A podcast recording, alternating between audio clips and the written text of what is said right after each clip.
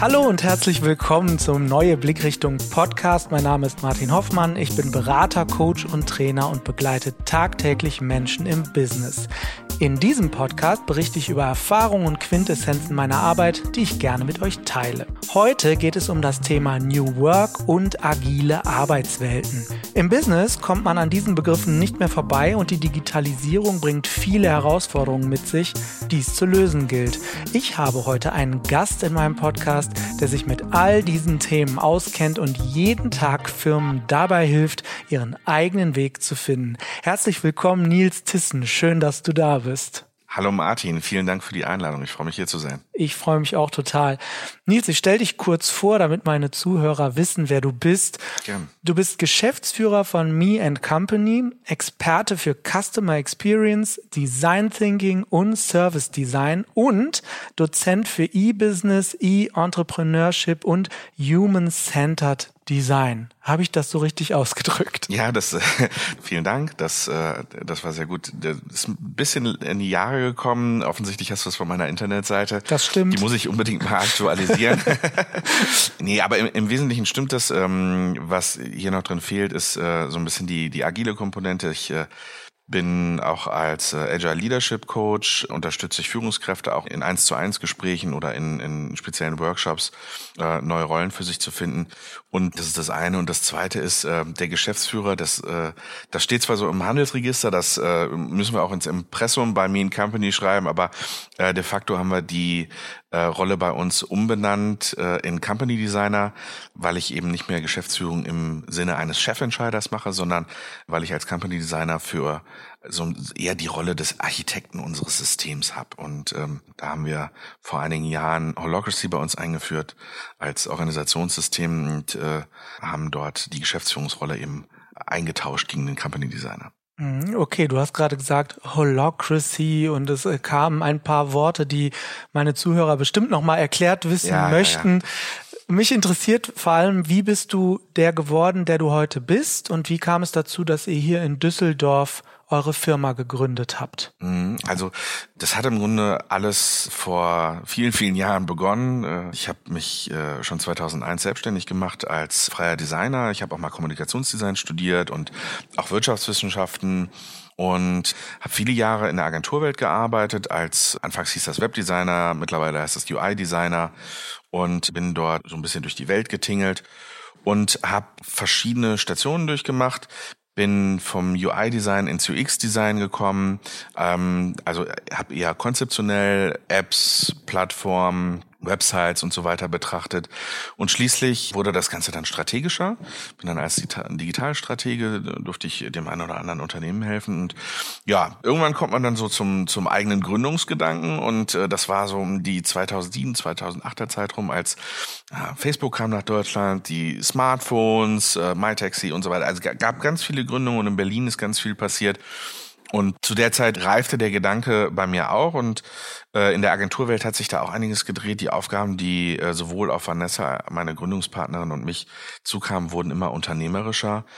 Vor dem Hintergrund haben wir dann irgendwann festgestellt, okay, wenn Unternehmen eben nicht so auf die Beratungsunternehmen ähm, zugehen, um sich dort Unterstützung für Digitalisierung und digitale Geschäftsmodelle und all diese Dinge holen und äh, scheinbar auf digitale Agenturen, deren Kompetenz das eigentlich zu dem Zeitpunkt noch gar nicht so sehr war, dann brauchst du irgendwie was Neues. Und dann haben wir bin ich durch Zufall über Design Thinking gefallen, über ein Buch von Mark Stickdorn, This is Service Design Thinking, damit auch über die, äh, die Disziplin Service Design und haben gesagt, das ist großartig, was für ein äh, großartiger Tätigkeitsbereich, ab heute bin ich Service Designer und äh, wir, wir müssen da irgendwie eine Service Design Agentur gründen und ähm, das braucht die Welt. Und ähm, ja so ist das so ist das zustande gekommen und ähm, mit Agilität in, äh, in Berührung gekommen bin ich genau in diesem diesem Prozess also mit Design Thinking als Innovations Framework schon damals, dann mit Lean Startup, Scrum, Kanban und so, all diese Dinge kannten wir am Anfang schon und äh, haben die auch dann mit in unsere Gründung eingebracht, haben gesagt, wir möchten einfach hier auch anders zusammenarbeiten bei Mean Company, als wir das so vorher in der Agenturwelt kennengelernt hatten, möchten mehr miteinander arbeiten, möchten mehr Lernkultur, mehr Fortbildung, kollaboratives Arbeiten stärker in den Vordergrund bringen und ja, äh, halt eine andere, eine andere Kultur haben. Und ja, über diesen Weg sind wir, ähm, haben wir, haben wir uns dann äh, auch agil entwickelt. Seit 2015, äh, Ende 2015, Anfang 2016 haben wir dann angefangen, nicht nur unsere Ablauforganisation mit agilen Hilfsmitteln zu strukturieren und anders zu denken, sondern eben auch unsere Aufbauorganisation und haben Holocracy als Organisationsmodell eingeführt. Mhm. Sehr spannend. Also sehr viele Dinge schon gemacht in diesem ganzen Bereich. Das heißt, ich habe hier wirklich einen Experten sitzen, der sich damit auskennt. Und was ist euer Kerngeschäft? Was tut ihr jeden Tag? Ja, also wir haben im, im Wesentlichen ähm, sind es drei Aspekte, also so zweieinhalb. Wir haben nach wie vor immer noch das, was wir aus der Agenturwelt mitgenommen haben, dass wir uns äh, sehr operativ um Wachstumsthemen kümmern, äh, also durchaus auch in der Lage sind, äh, eine, eine Applikation und äh, ein Webportal äh, zu, zu bauen und UX-Design zu machen und äh, auch mal ein User Experience Lab, um da die Kundenperspektive mit einzubringen, auch Forschung und so weiter. Aber im Wesentlichen konzentrieren wir uns dabei auf die Entwicklung von neuen digitalen Produkten, bei denen nicht zwangsläufig immer nur digital sein müssen oder nicht nur die digitalen äh, Komponenten. Das ist die eine Seite. Damit sind wir originär bei Mean Company gestartet. Tatsächlich, dadurch, dass wir uns aber mit äh, agilen Arbeitsweisen so viel auseinandergesetzt haben, sind auch um 2016 äh, 17 rum Unternehmen immer mehr auf uns zugekommen und haben uns darum gebeten, dass wir sie bei ihrer agilen Transformation unterstützen. Und äh, das war gar nicht unsere ursprüngliche Idee, aber das hat sich so ergeben und das machen wir sehr, sehr gerne. Und mittlerweile sind ähm, 70 Prozent unserer Arbeit sind tatsächlich agile Transformationsprojekte, wo wir von einer Bank über eine Wirtschaftsförderung, einen Automobilzulieferer und dort in der Regel äh, angefangen bei Abteilungen bis hin zu ganzheitlichen Transformationen unterstützen einerseits agile Methoden einzuführen, aber vor allem auch Mindset zu verändern und äh, Agilität halt in den Alltag mit einzubringen, um die Leistungsfähigkeit der Organisation und die Adapt Adaptionsfähigkeit der Organisation zu steigern. Mhm. Du, du weißt ja, dass auch ich in Unternehmen unterwegs bin und ich vielen Menschen begegne und die bei tatsächlich diesen Transformationsprozessen begleite, allerdings tatsächlich dann auf der menschlichen Seite, also auf der Seite, was macht es mit mir persönlich, wenn sich eine Organisation verändert? Und ich möchte dir gerne ein Zitat vorlesen, was eine Führungskraft letzt zu mir gesagt hat. Das lautet folgendermaßen, Martin, dieses ganze Geschwafel um New Work und Agilität ist für mich Bullshit-Bingo. Die Menschen wollen das gar nicht. Mhm. Also du merkst, dass hier eine starke Ablehnung drin ist, eine starke Skepsis. Bevor ich verrate, wie ich darauf reagiert habe, interessiert mich natürlich, wie würdest du diesem Menschen begegnen, oder ihm antworten. Ja, äh, ich kann das total verstehen. Also da, da ist ja auch eine gewisse Emotionalität hinter und da ist auch, äh, ja, wie du schon sagst, ne, da, da ist eine, eine berechtigte Skepsis und das stimmt ja auch. Ne? Also es ist, ähm, da sind unheimlich viele Bullshit-Bingo-Begriffe drin und ich kann es total verstehen. Dieser Wust an Vokabular, der da auf einen zukommt, das äh, merken wir auch, wenn wir, wir haben so ganz kompakte Trainings, wo wir äh, viele äh, Elemente von Agilität in, in zwei Tagen unterbringen und da geben wir mittlerweile kleine Vokabel, äh, Vokabelbücher mit raus, um äh, so ein bisschen Übersetzungsleistung zu, äh, zu betreiben. Und also ich kann das verstehen, dass das, das ist eine Form von Ablehnung, die auf eine andere Form von Sprache geht und die auf Veränderungen zurückzuführen ist. Und ähm, es stimmt auch, vieles von dem, was in Agilität beinhaltet ist, äh, kommt auch aus den 70er Jahren, kommt teilweise aus so einer äh, Hippie-Denke auch raus. Ich meine, äh, eins der frühesten Unternehmen, die sich mit Agilität auseinandergesetzt haben, waren Ben Jerry's, also die Hippie-Eismacher, die äh, äh, tatsächlich auch schon früh sich damit auseinandergesetzt haben, wie wollen wir mit unseren Mitarbeiterinnen und Mitarbeitern gemeinschaftlich auf Augenhöhe zusammenarbeiten und äh, das, was jetzt halt passiert ist in den letzten Jahren, ist, dass sich das professionalisiert hat, dass sich da Dinge zusammengefügt haben, die ursprünglich nicht zusammenhängen und dass man damit halt Systeme bauen kann, die in einem professionellen Kontext funktionieren. Und da würde ich dann halt widersprechen und sagen, naja, also Agilität ist halt ähm, ist halt erwachsen geworden und auch die diese ganzen Dinge sind erwachsen geworden und es mag sein, dass äh, ihr, liebe Leute, äh, in eurem Unternehmen schon einzelne Praktiken nutzt ohne das überhaupt zu wissen. Gibt es auch Geschichten, wie, wie Menschen Agilität im Unternehmen eingeführt haben, ohne das zu wissen. aber äh, das war die Gefahr, die halt auch da drin steckt, ist, dass man das zu schnell abtut und äh, das Ganze zu oberflächlich betrachtet und dann sagt, naja, wir stellen uns jeden Morgen schon eine Viertelstunde auch zusammen und erzählen uns einmal ganz kurz, wie es uns geht und so weiter. Und das ist ja dann Daily Stand-up, also sind wir agil. Oder wir arbeiten mit Post-its, also sind wir dann agil.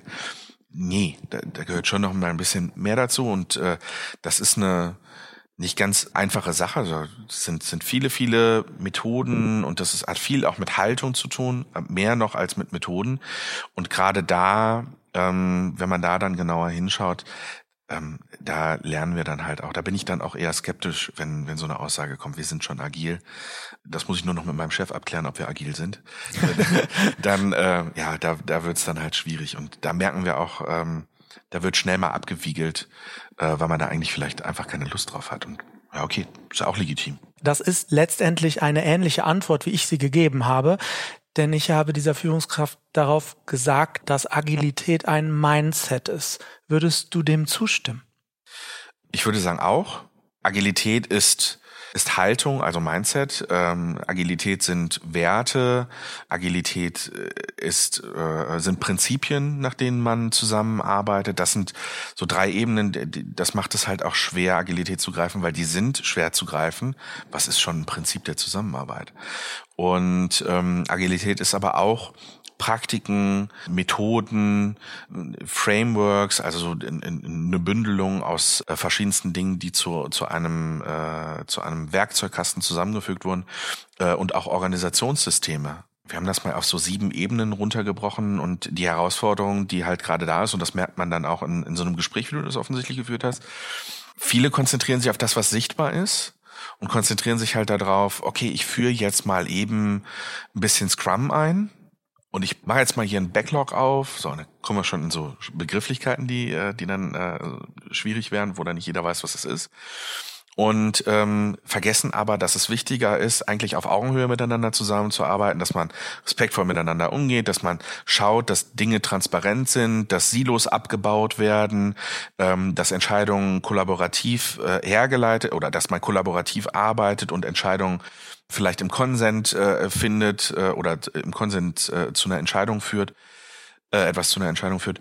Und diese ganzen, das sind jetzt eher Prinzipien, die ich, äh, die ich gerade genannt habe, ähm, die sind halt nicht zwangsläufig, da fällt es einem schwer, das manchmal in den Alltag zu übersetzen. Die sind aber viel, viel wichtiger.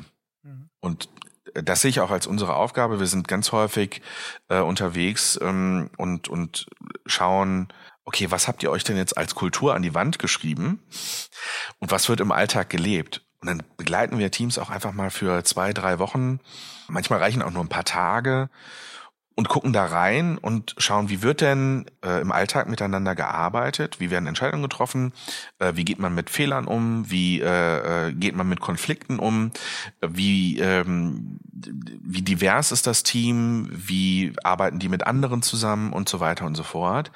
Und sehen dann, dass zwischen dem, was an der Wand steht oder in irgendeinem Kulturhandbuch und dem, was in der Realität gelebt wird, dass da ganz häufig riesengroße Unterschiede sind. Und unsere Aufgabe ist es dann zu sagen, okay, passt mal auf, ihr wollt eigentlich zu eurem Kulturhandbuch, dann lasst uns doch jetzt mal Praktiken einführen oder systemische Veränderungen einführen, die äh, euch dabei helfen, diese Kultur auch tatsächlich zu leben. Ja. Und Kultur kann man, das weißt du wahrscheinlich ja. genauso wie ich, Kultur kann man ja nicht gestalten. Ähm, Kultur ist das, was passiert, wenn, äh, wenn man, wenn der Chef nicht im Raum ist. Mhm. Und ähm, da, äh, ja, da helfen wir dann bei, dass, äh, dass das eher systemisch gelöst wird und dass das Team in der Lage, in Lage gebracht, gebracht wird, dass es sich selber führen kann. Ja. Im Sinne der, der Kultur, die eben im Idealfall, ähm, also die, die, die halt zu einem guten Ergebnis führt, also ja. die kundenzentriert. Und wenn man diesen Gedanken letztendlich weiterdenkt, kommen wir ja an den Punkt, wo wir uns die große Warum-Frage stellen. Ja. ja. Und es ging dieser Führungskraft ähnlich. Sie hat letztendlich nicht begriffen, was der Sinn der Einführung agiler Methoden ist. Ja. Und da frage ich dich, was sind die Voraussetzungen dafür? Was brauchen Unternehmen, um agile Methoden einzuführen? Ja. Also ähm, genau die die Sinnfrage ist erstmal eine ganz äh, ganz wichtige, dass äh, äh, dass die geklärt ist, weil Agilität ist natürlich jetzt gerade wieder so ein Riesentrend und wenn wenn da nicht ein gutes Warum hintersteht, warum wollen wir denn überhaupt agil arbeiten? Es gibt Unternehmen, die die wollen das einfach nicht und äh, da gibt's einfach dann viel viel Potenzial, dass es da zu Konflikten kommt und zu Widerständen kommt und das hemmt dann die Organisation. Also eine, eine ganz wichtige Grundvoraussetzung ist halt die Antwort auf die Frage, warum wollen wir das? Haben wir eine veränderte Marktsituation oder haben wir einen Markt, der sich ständig verändert und äh, haben wir äh, Produkte, die einfach schwer zu entwickeln sind, also wo wir in einen Bereich kommen, wo wir einfach in einem komplexen Umfeld arbeiten. Und das haben wir häufiger, als man denkt. Alles, was nicht linear einfach so durchläuft, als ob es eine Maschine wäre, oder als ob man ein Teil einer Maschine wäre, ist eigentlich schon mindestens kompliziert, wenn nicht sogar komplex. Und da kommen wir automatisch in einen Bereich, äh, in dem Agilität sinnvoll wird. Und äh, man muss dem gegenüberstellen, alles, was eben so einfach ist, dass es so durchläuft, das kann wahrscheinlich in Zukunft automatisiert werden. Ja. ja. Insofern, ähm, genau, also äh, lässt sich da, lässt sich da halt sehr schnell auch ein Warum finden. Wir müssen halt anpassungsfähig sein, im wahrsten Sinne des Wortes agil. Wir müssen unsere Leistungsfähigkeit herstellen, aber es ist einfach auch total sinnvoll, weil Agilität sorgt einfach dafür, dass man mehr, also wieder mehr sich mit seiner eigenen Arbeit identifizieren kann und motivierter ist und engagierter ist. Und aus einer Führungsperspektive kann das bedeuten, dass man einfach die Leistungsfähigkeit äh, des Teams auch damit um ein Vielfaches beschleunigen kann. Ja, und das wiederum ist die Zukunft des Unternehmens. Ne? Also ja. das ist ganz wichtig. So, du ja, du sagtest vorhin ganz kurz dazu, weil ja. mir kommt der Gedanke, du sagtest vorhin, dass du auch nicht mehr der klassische Geschäftsführer bist. Genau, das heißt, ja. du befindest dich in verschiedenen Rollen hüpfen wir doch jetzt mal in so ein Team rein, was wir haben in einer Organisation. Was ist hier Aufgabe der Führungskraft, die ja unter Umständen aus einem ganz klassischen tayloristischen Patriarchat kommt und aus einer Hierarchie? Was ist die Aufgabe dieser Führungskraft? Was muss sie tun? Also ich fange mal andersrum an. Ich äh, fange mal mit dem an, was sie auf gar keinen Fall tun sollte. Und ähm, was, das sage ich übrigens aus eigener Erfahrung, weil ich äh, selber den Fehler auch gemacht habe. Jede Entscheidung treffen, Micromanagement betreiben. Ähm, das heißt, man sollte sich Gedanken darüber machen, inwiefern involviert man sich denn überhaupt ins Tagesgeschäft. Mhm. Als Führungskraft ist es eigentlich die Aufgabe, die richtigen Rahmenbedingungen herzustellen. Klassischerweise gibt es ja im Scrum-Kontext gibt so zwei Rollen, die die Rahmenbedingungen setzen. Das ist einmal der Product Owner, der übernimmt Ownership, der übernimmt Verantwortung für das Ergebnis. Und dann gibt es den Agile Coach, der übernimmt im Prinzip Verantwortung dafür, wie wir zusammenarbeiten. Das ist jetzt ein bisschen flach ausgedrückt, aber so im Wesentlichen äh, kann man das so unterscheiden. Und damit teilen sich schon zwei Aufgaben, die normalerweise bei einer Person liegen. Äh, das sind aber beides Dinge, die einem Team Rahmenbedingungen geben. Ne? Eine Person priorisiert im Prinzip durch, was ist jetzt gerade wichtig für uns und schafft mal so einen, so, einen, so einen Rahmen, woran wollen wir jetzt arbeiten. Das Team kann autark aber für sich entscheiden, wie es die Dinge macht. Und als Führungskraft ist es genau so meine Aufgabe, eben Prioritäten äh, gegebenenfalls zu definieren, eigentlich die strategischen Leitplanken zu definieren was sind unsere aktuellen Herausforderungen, was sind die Ziele, die wir gerade erreichen möchten und äh, in welchen Prioritäten liegt das, was, worauf fokussieren wir uns, nach welchen Prinzipien möchten wir zusammenarbeiten und vielleicht noch zu sagen, okay, das sind die, äh, die Initiativen oder das sind Projekte, an denen wir agieren. Und alles weitere sollte eigentlich in die Hände eines selbstorganisierten bzw. selbstgeführten Teams übergeben werden.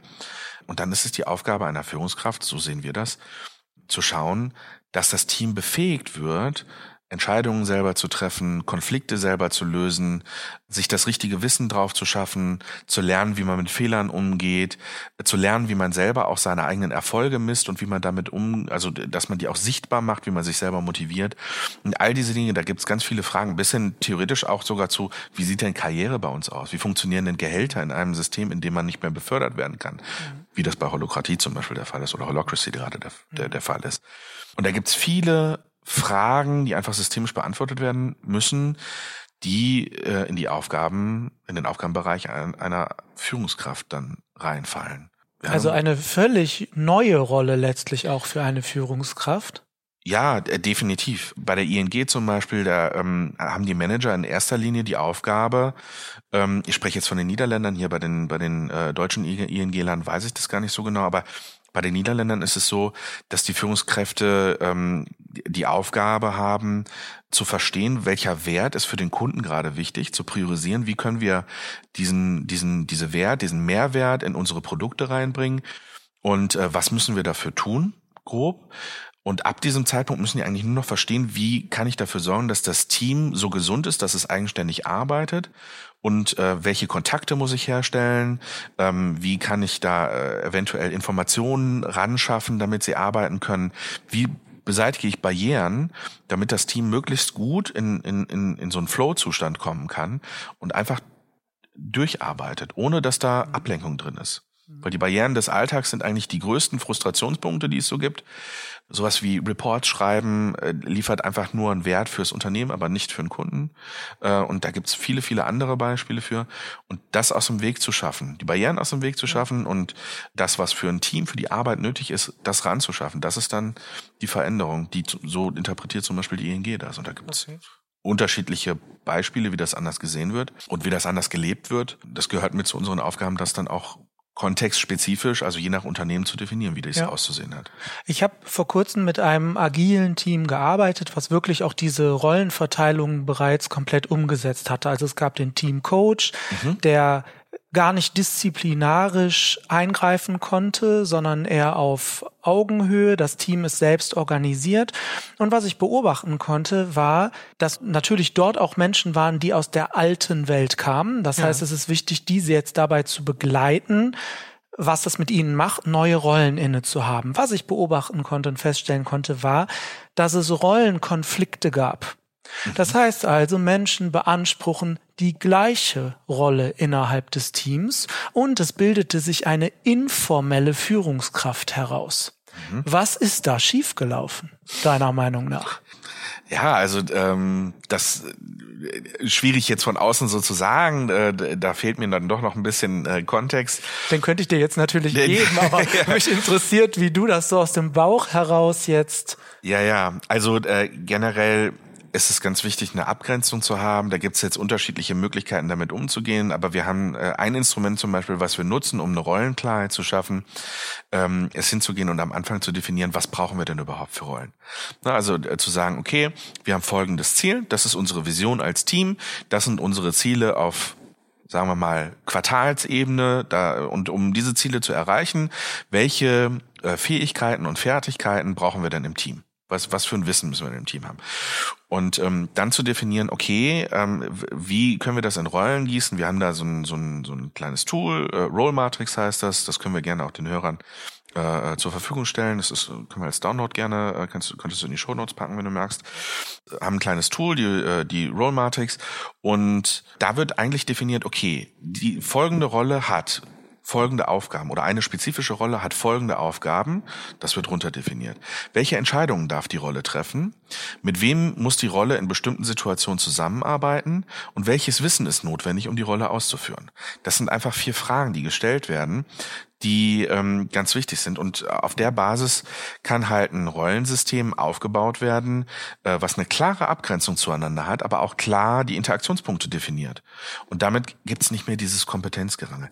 Fairerweise muss man sagen, wenn die Haltung und da kommen wir jetzt genau wieder zu dem, was ich vorhin gesagt habe, wenn die Haltung aber bei den Leuten stimmt, dass sie eher kollaborativ denken und sagen, okay, wir haben ein gemeinsames Ziel, der Teamgeist muss äh, bei uns, da ist irgendwie scheinbar ein Problem drin, weil wenn wir hier irgendwie uns das Wasser gegenseitig abgraben, das kann ja nicht, ist ja nicht im Sinne des Kunden und des Kundenwertes dann würde ich da auch nochmal dran gehen. Also es hat sowohl so eine, eine methodische Antwort, als auch, okay, wir müssen einfach mal vielleicht in der Retrospektive ähm, drauf eingehen, wo sind denn, wo kommen denn diese Konflikte her? Vielleicht ist es aber auch eine Mediation, wo wir dann mit einem systemischen Coaching gut reingehen können, das, äh, wo wir dann eine Aufstellung machen, wer vielleicht ein Reflecting Team oder irgendwie sowas. Ja, genau. Also ich habe das bewusst so etwas offen gelassen, weil ich darauf hinaus wollte, dass es wichtig ist, wenn Menschen innerhalb von Change-Prozessen in völlig neue Fahrwasser geraten, diese dort nicht alleine die Segel hissen zu lassen, sondern immer noch dabei zu sein und Hilfestellungen zu geben. Und äh, genauso habe ich es in diesem Team natürlich auch gemacht. Du hast da das Reflecting Team gerade genannt. Genauso sind wir da reingegangen und haben diese Rollenkonflikte auflösen können. Ja, Also wir arbeiten ganz viel auch mit äh, Innenarchitekten und Architekten zusammen, weil wir gelernt haben, dass Unternehmen äh, tatsächlich dazu neigen, es cool zu finden, diesen physischen Raum, diese Arbeitswelt neu zu gestalten. Und dann äh, geht man plötzlich von einem Zweiraum, äh, äh von einem von einem Zweiplatz oder Vierplatz Büro auf ein Open Space Konzept oder ein Multispace Raum Konzept. Da gibt's so ganz äh, es gibt diverse Möbelhersteller, die sich da immer wieder tolle neue Namen für einfallen lassen. ähm, und äh, auf jeden Fall dann plötzlich in offenen Räumen sitzen und den hat man aber nie gesagt, wie, wie man dort zu arbeiten hat. Und dann wird gesagt, so, das ist jetzt ein New Work Raum hier. Und äh, jetzt arbeitet doch mal agil zusammen. Jetzt arbeitet doch mal nach New Work. Und die wissen gar nicht, äh, wie das funktioniert. Fairerweise muss man auch sagen, dass diese Räume dann zwar total cool aussehen mhm. und äh, die Rutsche von Google kopiert haben, aber dass die Elemente, die äh, für agiles Arbeiten notwendig sind, dort nicht stattfinden. Ja. Und bei uns ist es zum Beispiel auch so, äh, in unseren eigenen Räumlichkeiten, wir haben auch einen Open Space, also bei uns sitzen auch alle auf einer Fläche offen, auch ich. Aber tatsächlich haben wir die Regel eingeführt, der offene Arbeitsraum ist ein Stillarbeitsraum, da darf, darf mal kurz im ruhigen Ton dürfen kleinere Themen mal ganz kurz geklärt werden. Aber in dem Moment, in dem man wirklich zusammenarbeitet, dafür stehen kleinere äh, Meetingräume oder auch äh, Workshopräume und so verschiedene Zimmerkonzepte zur Verfügung. Und dann kommt nämlich doch das Zweiraum- oder Vierraumbüro wieder zum Tragen. Und da kann man sich dann mal zu zweit, zu viert oder auch mal zu zehnt zurückziehen. Da haben wir verschiedene Raum Raumkonzepte für und kann da so laut drin rumarbeiten, wie man eben möchte. Ja, aber das, draußen da, ist Ruhe. Da konnte ich mich selber von überzeugen, tatsächlich, als ich bei euch reinkam, dass ich gedacht habe, okay, was ist hier los? Bin ich falsch? Manchmal, ne? ja. Ein bisschen unheimlich. Und äh, du mir dann sagtest, ja, wir haben hier Stillarbeit. Und ich das total faszinierend fand, dass wir dann einfach in einen benachbarten Raum gegangen sind und dort fand wieder alles statt an Kommunikation. Tatsächlich ja auch ein, eine Mischung, in, in dem ich hingehe und sage, in meinem Open Space Raum, also in dem alle sitzen, führen wir aber eine Atmosphäre ein, die ich normalerweise in einem Einzelbüro hätte. Also auch eine wieder agile Herangehensweise. Mussten wir auch lernen. Also es ist, äh, ist tatsächlich natürlich gewachsen. Also es ist niemals so gewesen, dass, äh, dass wir das vorher antizipiert hätten, äh, sondern es ist aus dem Problem heraus entstanden. Ich bin zum Beispiel auch selber total sensibel. Ich habe auch relativ lange an meinem Einzelbüro gehangen und äh, habe das sehr ungern abgegeben, aber ähm, habe dann im Rahmen von, von einem Experiment auch äh, natürlich gesagt, dass, dass äh, ich muss da irgendwie auch anders selber anders arbeiten und äh, bin rausgegangen und wir haben in unseren eigenen Unternehmensretrospektiven kam das Thema ein, zwei Mal halt auf, dass sich Menschen gestört fühlen, trotz Kopfhörer äh, und sich nicht konzentrieren konnten. Und dann haben wir gesagt, okay, dann ist es einfach so. Wenn du ein Telefonat annimmst, dann äh, passiert das bei uns über, über das Mobiltelefon tatsächlich. Ja, wir haben eine andere Telefonanlage. Und ähm, äh, dann geht man in, in so, einen, so einen einzelnen Raum und draußen ist halt Ruhe. Draußen wird konzentriert gearbeitet. Wir wollen eh das kollaborative Arbeiten fördern und das soll dann visuell stattfinden. Die Leute sollen freie Wandflächen nutzen. Wir haben ganz viel mobiles Möbeljahr, sodass die Raum, Räume auch sehr, sehr lebendig sind und so ja, das, das hat sich dann halt so mit der Zeit entwickelt. Mhm. Kommen wir auf das Thema Digitalisierung noch einmal zu sprechen. Ich habe ein Gefühl in der Arbeitswelt dafür bekommen, dass Leute sagen, alles hat damit angefangen, dass irgendeiner gesagt hat, wir müssen jetzt alles digitalisieren. Mhm. Ja. Was ist deiner Meinung nach die größte Herausforderung für Unternehmen im Rahmen der Digitalisierung? Ja, es ist im, im Prinzip wie mit jedem Veränderungsprojekt. Ne? Also wir müssen nicht nur Dinge lernen, sondern wir müssen auch lernen, Dinge zu verlernen. Also wir müssen Altes einfach auch äh, lernen loszulassen. Und äh, ich glaube, das ist die größte Herausforderung. Äh, das betrifft jetzt nicht nur, ne, also das Digitalisierung und Agilität, das sind ja irgendwie auch, äh, hängt ja auch sehr, sehr eng miteinander zusammen. Und so wie wir bei agilen Systemen und bei, bei unserer Arbeitsweise einfach auch neu denken müssen, so ist es bei Digitalisierung auch so. Alles, was digitalisiert werden kann, wird auch digitalisiert. Das äh, sehe ich auch so und äh, dadurch verändert sich einfach unsere Arbeitswelt. Wir haben einfach nicht mehr, es gibt ja diese Unterscheidung zwischen heuristischen und algorithmischen Aufgaben, also algorithmische Dinge, Dinge, die wiederkehrend sind äh, und äh, immer wieder gleich gemacht werden und algorithmische Dinge, die, bei denen man am Anfang noch nicht weiß, was am Ende dabei, also wie, wie man zu der, zu der entsprechenden Lösung kommt. Und wir sehen einfach, dass ein Großteil der Arbeiten, die algorithmisch sind, werden bestimmt digitalisiert und äh, dadurch kommen wir in so eine heuristische Welt, wo wir einfach viel Kreativarbeit leisten müssen, wo wir viel mit Komplexität umgehen müssen.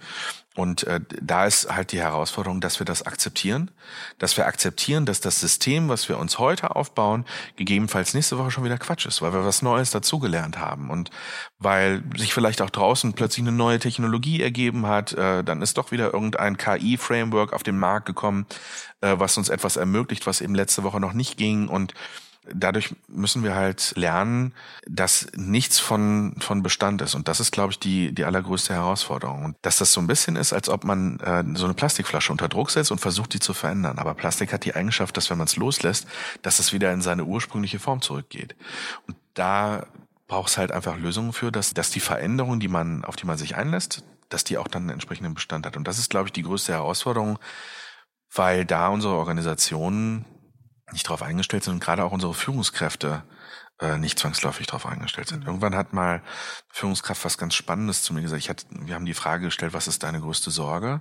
Und dann sagte die Führungskraft, meine größte Sorge ist, dass das, was ich die letzten 30 Jahre gelernt habe, dass das nichts mehr wert ist. Hm.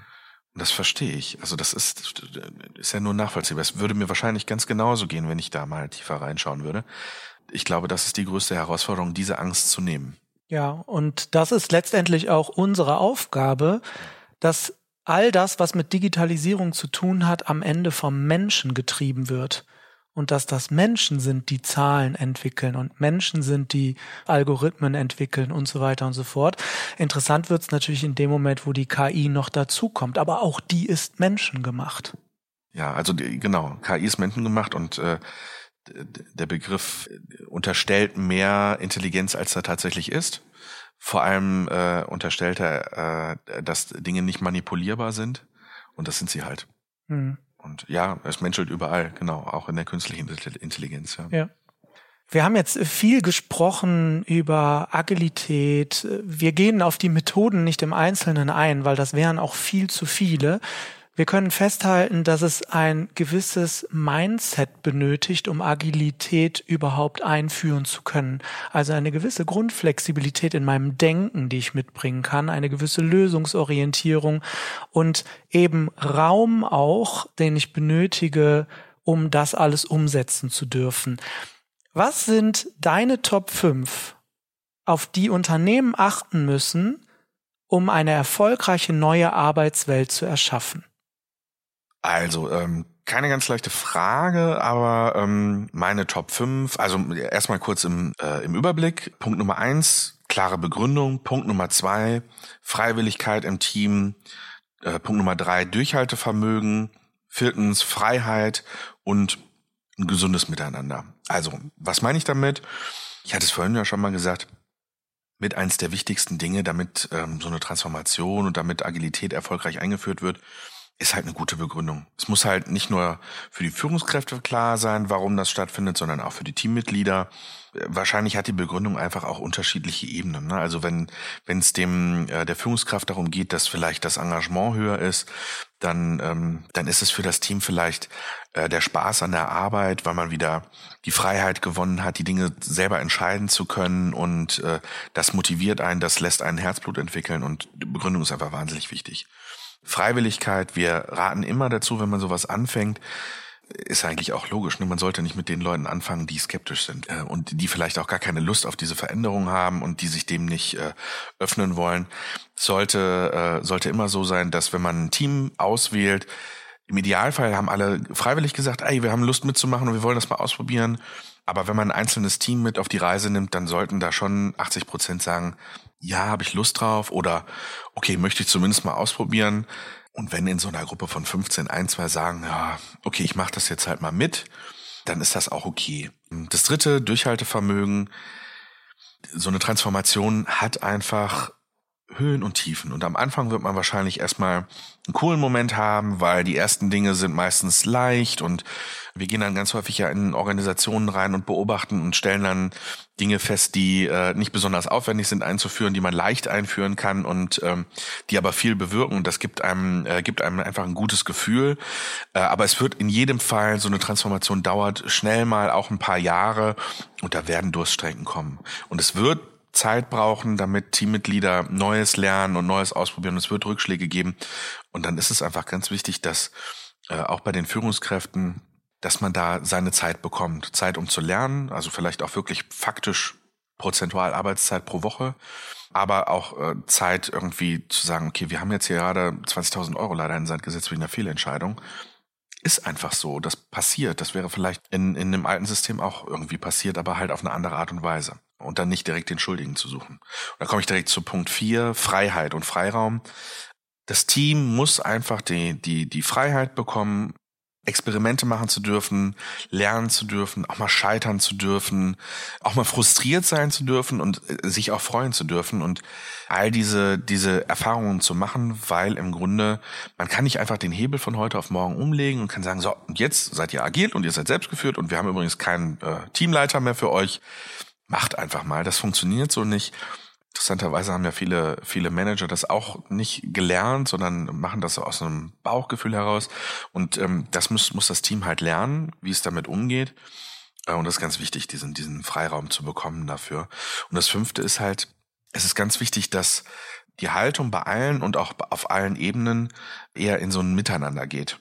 Nicht überlegen, okay, wie kann ich jetzt den nächsten Schuldigen suchen, ähm, wenn was nicht klappt oder sonst irgendwie, sondern gemeinsam hingehen und gemeinsam nach Lösungen suchen und da gut zu kommunizieren, Leute mitzunehmen und auch den anderen zu zeigen, wo stehen denn jetzt die Pilotprojekte oder die Leuchtturmprojekte oder äh, wie auch immer man die Kinder dann, die Graswurzelbewegung, wie man die dann nennen möchte, wo ist da der Stand, damit auch diejenigen, die mitbekommen, wir haben eine agile Transformation, aber die noch nicht involviert sind, lernen, wie das Ganze läuft. Äh, das ist halt total wichtig. Danke, Nils, für Sehr deine gerne. Top 5. Und wir sind am Ende des Gesprächs angekommen. Ich danke dir recht herzlich, dass du uns Einblicke gegeben hast in diese agile Arbeitswelt und vor allen Dingen in das, was du machst. Das war mega spannend. Vielen Dank dafür. Ja, vielen Dank für die Einladung. Vielen Dank fürs Zuhören. Äh, ich freue mich da auch immer über Rückmeldungen und über Austausch, also äh, über jede Form von Kontakt. Äh, an dich, Martin, komm gerne weiterhin auf mich zu und lass uns da im Austausch bleiben. Und auch an alle anderen. Wir sind da sehr offen. Also wenn ihr Nils erreichen möchtet, Me and Company heißt die Firma hier in Düsseldorf. Und wie können wir dich am besten erreichen? Ach, ich glaube am einfachsten, ich bin auf LinkedIn und auf Xing. Auf LinkedIn bin ich recht aktiv, aber im Grunde äh, können auch einfach an die, an die Infoadresse schreiben. Das erreicht mich, äh, erreicht mich in der Regel auch. Und ja, über die gängigen Netzwerke. Auf Twitter bin ich auch. Nils, überall da. Dann wünsche ich dir alles Gute für 2020, danke. dass alle Projekte wirklich gut laufen, so wie ihr euch die vorgenommen habt. Cool, danke für die Einladung, Martin. Hat danke viel Spaß dir. gemacht. Das war's mit dieser Episode. Ich freue mich natürlich über Feedback. Schreibt mir gerne an podcast.neue-blickrichtung.de oder übers Kontaktformular auf meiner Homepage neue-blickrichtung.de. Bis bald, der Martin. Und der Nils. Tschüss. Ciao.